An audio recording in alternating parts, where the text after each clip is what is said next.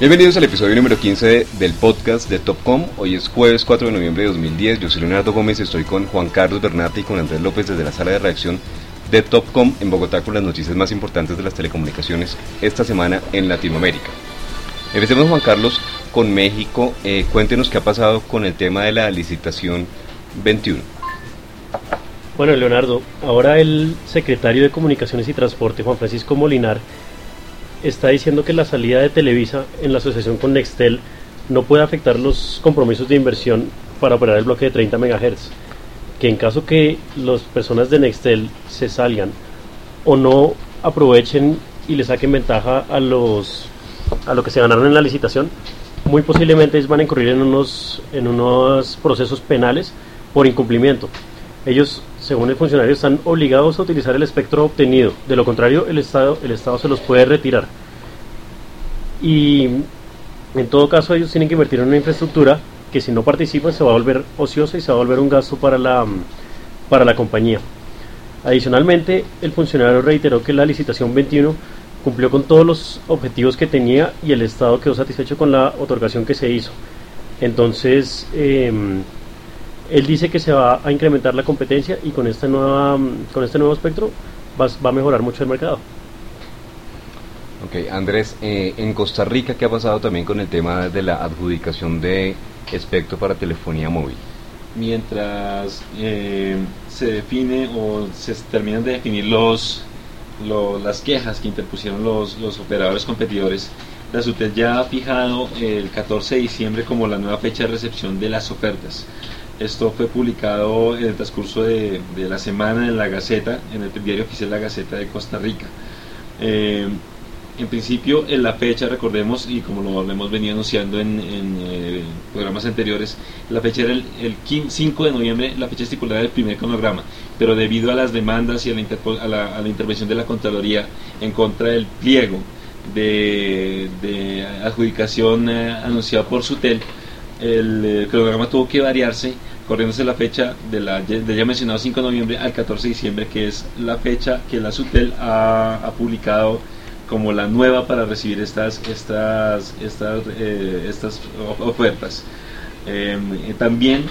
eh, y mientras se adelanta este este tema de la otorgación de, del otorgamiento de las de las de del espectro de telefonía celular,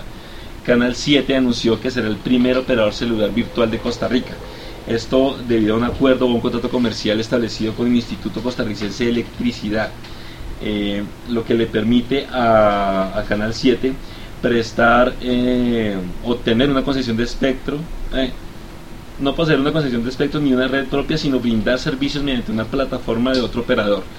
Eh, para hacerlo, Canal 7 pues, va a establecer contratos con los propietarios de redes. Esto quiere decir que no es, neces no es necesariamente entrar a competir con los demás operadores de, eh, en el pliego que la SUTEL ha anunciado desde hace algunos meses, sino que ya va a operar a través de, otros, de otras plataformas para ofrecer el servicio de celular virtual. Ahí lo interesante es que mientras entran a operar los Exacto. nuevos competidores, eh, este Canal 7 va a operar bajo, utilizando su marca, pero bajo la infraestructura del Instituto Costarricense de electricidad que es en este momento el único operador. exacto, exacto. Y es el, el, el, el, ICE, el Instituto Costarricense de Electricidad, es el, es el, el recordemos, el ente monopólico de, de, telefonía móvil en Costa Rica. Pero no va a operar a entrar con, eh, con su marca Canal 7 ni con, ni con la marca Teletica, sino con el, la marca Teletica Móvil. Esa va a ser la marca con la cual se va a conocer ahora la, la telefonía celular virtual en Costa Rica. Ok, en Colombia, mientras tanto, también se habla de nuevas licitaciones para operar eh, redes de fibra óptica y telefonía móvil. Entre los anuncios que dio a conocer eh, esta semana el ministro de Tecnologías de la Información y las Comunicaciones, Diego Moleano, dentro del Plan Nacional de Tecnologías Digital, se incluye justamente la apertura de una licitación cercana a los 200 millones de dólares con la que se pretende llegar con fibra óptica a 700 municipios ya que uno de los planes de conectividad del gobierno es justamente pasar de 200 municipios conectados actualmente a 700 municipios antes de que termine el actual gobierno, es decir, eh, eh, en los siguientes cuatro años. Además de esta licitación, también eh, el ministro dijo que va a abrir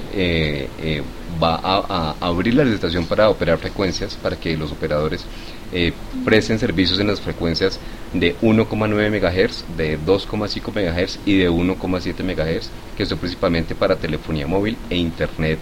eh, móvil, banda ancha, banda ancha móvil. Y también este gobierno espera entregar, eh, ojalá este mismo año, antes de finalizar, las, los 700 megas que quedan pendientes del dividendo digital que surge después de la, de la, del reacomodo de la televisión analógica a la digital. Y aquí hay varias cosas importantes para destacar eh, que, que, dijeron tanto el ministro eh, TIC Diego Molano como el presidente de la República Juan Manuel Santos frente al plan Vive Digital para los siguientes cuatro años de gobierno. De un lado es que se anunciaron inversiones de 5,5 billones de pesos para los siguientes cuatro años, que se espera que Colombia pase de una penetración de banda ancha de 27 a 50%, eh, lo que significa que esperan que pasemos de conexiones actuales de 2.200.000 a 8.800.000 en cuatro años. Algunos empresarios dicen que es una meta muy alta y que seguramente en cuatro años no alcancemos a llegar sino a 4 o 5 millones, pero el gobierno se muestra más optimista e insiste en que en cuatro años podemos eh, eh, multiplicar por cuatro la cantidad de suscripciones de banda ancha que hay en este momento. Otro tema relevante eh, al que se refirió el ministro Molano fue una invitación abierta que le hizo a los operadores de telecomunicaciones para que, se, para que le presten atención a los estratos 1 y 2 que hoy no tienen eh, servicios. Eh, los invitó a que inviertan en, en estas regiones de las ciudades y de las, y de las zonas rurales para que lleven conectividad y servicios en estas zonas del país. Otro de los anuncios es que eh, el gobierno por lo menos espera, habrá que ver eh, cómo se desarrolla ese plan, pero espera que las páginas de Internet más consultadas en el país, como Google, YouTube o Facebook, tengan servidores espejo en Colombia, lo que permitiría que, el acceso a estas páginas sea más rápido, porque ya el tráfico no tiene que irse hasta, hasta Estados Unidos y volver, sino que haya, que haya aquí en Colombia unos servidores eh, duplicados pues para que la navegación o el acceso sea mucho más rápido. Lo que todavía no se sabe es eh, en realidad cómo se vaya a desarrollar ese, ese modelo y finalmente pues qué ganarían estas empresas con esta propuesta. Y otros dos anuncios importantes que se hicieron también eh, es eh, la reducción del impuesto al servicio de Internet, que en este momento es de 16%, y una redistribución de los ingresos del Fondo de Comunicaciones, que en este momento se van 170 mil millones de pesos para subsidiar la telefonía eh, local en los estratos más bajos del país y lo que pretende el ministerio ahora es que ese fondo se utilice pero para subsidiar la conectividad a internet y no la telefonía la telefonía fija. Sigamos Juan Carlos entonces con México. ¿En qué consisten las inversiones que anunció esta semana eh, el operador Telmex de Carlos Slim? Bueno, Telmex está pensando en invertir una gran cantidad de dinero habilitando la red que les permite a ellos operar el mercado triple play, que incluye telefonía, internet y televisión por cable. Aún las autoridades no les han dado el permiso y la compañía del magnate mexicano está culpando a Cofetel y a la Secretaría de Telecomunicaciones porque están disminuyendo mucho sus ganancias y se han reducido incluso a un 25.5% en el primer trimestre del año comparado con el 2009. Actualmente, la compañía ha registrado gastos por 516 millones de dólares. La mayor de la, de la parte de este capital está destinado a mejorar la infraestructura de datos que tienen. Entonces, cuando finalmente los aprueben, ellos van a poder nuevamente resurgir, volver a capitalizar,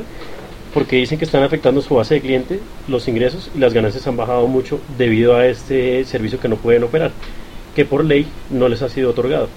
Bueno, pero mientras en México Telmex no puede prestar el servicio de televisión, en Colombia tiene más de 50% de mercado y en Brasil está jugando, en Brasil que es el mercado más grande de las telecomunicaciones de Latinoamérica, está jugando por partida doble ya que está eh, tiene eh, licencia satelital y tiene licencia eh, también fija a través de NET, del operador NET que es el más grande del país y a través de Embratel. Y justo esta semana se supo que Brasil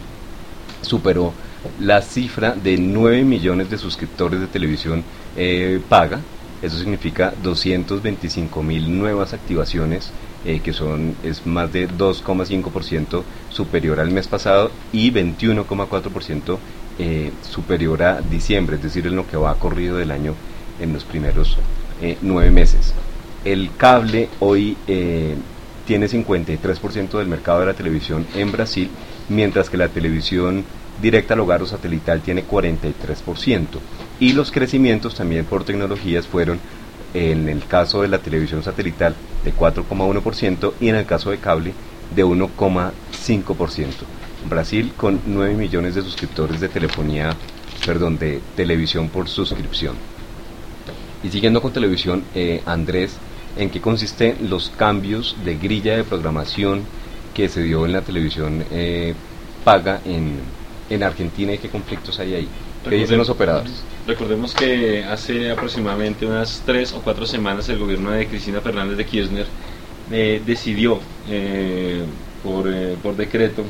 por ley, reglamentar las, las grillas de, de todos los, de todas las, los, las televisiones por cable de, que funcionan en Argentina, con el- la idea de eh, permitir un mayor espacio dentro de esas grillas de televisión privada a los canales eh, institucionales, canales nacionales o canales regionales. Algo que los operadores de, televisión por cable eh, refutaron inmediatamente, y no solo ellos, sino también las empresas de publicidad, porque esto afectaba eh, no solo el, orde- el orden de, la, de, la- de los programas, sino también en los tiempos en los cuales los dedicados en, cada uno de esos programas a la, tele- a la pauta. Recordemos que se, se, se redujo aproximadamente 25-30 minutos por hora, eh, el, eh, me- perdón, 12-15 minutos por hora de emisión la, la- publicidad en cada uno de los programas. Ante esto, los, las programadoras eh, interpusieron dos demandas, una de las cuales acaba de ser eh, derogada por eh, un juez de la provincia de Dolores, el señor Guillermo Rimondi, lo que, lo que favorece al gobierno. Sin embargo, todavía existe una medida cautelar, una demanda cautelar por parte de las compañías de televisión por cable, lo que eh, ha hecho que Cablevisión y DirecTV en este momento eh, estén renuentes a modificar su, su guía de programación tal y como el gobierno lo ha dicho desde, hace, desde hace un mes, dentro de su política de control de, de todos los medios eh, en el país. Bien, Andrés, eh, en Argentina, sigamos con Argentina. Eh, ¿Cuáles han, qué, qué pasó esta semana con el tema de Telecom Argentina y el, el conflicto con la sociedad de los italianos? Eh, hay un, un proyecto, un partido político, un movimiento político que se llama Proyecto Sur. Este, este partido, este, esta alianza, le pidió una, una explicación al gobierno con respecto al acuerdo alcanzado con las empresas telefónicas de España e Italia y lo que le permite a Telefónica Argentina ejercer una posición monopólica en el mercado local. Eh, recordemos que Telefónica Argentina también, eh, o de Telefónica Argentina también son parte Movistar, eh, Speedy Banda Ancha 2.0 y además tiene 79% del canal Telefe. Eh, Proyecto Sur pidió esta explicación porque si el gobierno de Cristina Fernández de Kirchner y todos sus movimientos alrededor de los medios ah, lo que han hecho es combatir el monopolio porque en este caso se está favoreciendo a una empresa como Telefónica Argentina. Eh, ellos también eh, están eh, o ponen en duda el acuerdo alcanzado por la Comisión Nacional de Defensa de la Competencia. Este organismo aseguró que había llegado a acuerdos con las casas matrices eh, de Telefónica en España e Italia para que no hubiera eh, una posición monopólica o una mayor intervención de la que ya tiene Telefónica Argentina en el mercado local. Sin embargo, eh, Proyecto Sur ha decidido pedir cuentas al gobierno y eh, pedir que el gobierno les explique por qué se toma este tipo de decisiones cuando desde, desde, desde, la, desde Casa Rosada lo que se ha propugnado por las leyes, por las últimas leyes que se han eh, emitido eh, hacia los medios de comunicación es precisamente evitar el monopolio, que es lo que se está promoviendo en este caso según Proyecto Sur y otros, y otros sectores de, de- de la vida pública y de medios de, de Argentina. Entonces esta polémica sigue este, estos acuerdos eh, no están no tienen de todo satisfechos a- a- al sector ni a, ni a gran parte de la Argentina. Por eso se están dando este tipo de manifestaciones por parte de partidos políticos que son claramente opositores al gobierno de Cristina Fernández. Bien, gracias. Y, eh, bueno, regresando a Colombia esta semana, eh, la presidenta de, de Telmex, Janet Rovira, eh, dio por lo menos, dio a conocer por lo menos la intención que tiene la compañía de entrar también en el mercado satelital. Esta semana en el evento de Andicom en Cartagena, donde estaban reunidos los presidentes de las compañías, eh, dijo públicamente que el gobierno debería eliminar esas barreras regulatorias que impide que eh, una empresa como Telmex, por ejemplo, eh, preste servicios al mismo tiempo en cable y en satélite. En, en, este momento en Colombia, si un operador tiene una licencia de satélite, no puede tener también una de cable y a su juicio, pues eso eso quita la oportunidad de, que las empresas crezcan y realmente presten servicio en regiones donde no es rentable construir redes, eh, redes fijas. Y a su vez el presidente de UNE, Horacio Vélez, pues eh, también criticó abiertamente el tema de las tarifas que está ofreciendo Telmex, que están, que a su juicio están por debajo de los costos que le representa al, a los operadores, lo que eh, a su modo de ver pues está afectando el mercado para todos los demás competidores. En Chile, Juan Carlos, ¿cómo va el proceso de la portabilidad eh, numérica? Eh, ¿Sigue en pie para que empiece a operar a partir del próximo año? Pues ya solo falta la firma del presidente. El, como todos sabemos, el presidente Piñeros ha estado bastante interesado en el tema y el, desde el 21 de mayo ha estado presionando para que se firme esa ley y sea una realidad en el 2011. También esta semana se definió que la base de datos la va a administrar un órgano independiente, tanto al gobierno como los operadores de telefonía. Entonces, si todo sigue como, como va, si todo sigue su rumbo, en el 2011 empieza la implementación y en el 2015 ya empieza a funcionar la portabilidad numérica en Chile, tanto para fijos como para móviles. Bien, para terminar esta semana en Colombia eh, estrenamos nuevo director estrenamos director de la Agencia Nacional del Espectro de la ANE. Eh, se trata de Oscar León Suárez que entra a reemplazar a Joaquín eh, Restrepo y tiene como una de sus principales metas la, la redistribución del espectro electromagnético en Colombia según lo recomienda la IMT o la International Mobile Communications. Y Oscar León viene de de Regulación de de Tecnología de la Información y las Comunicaciones y de la Comisión de Legislación.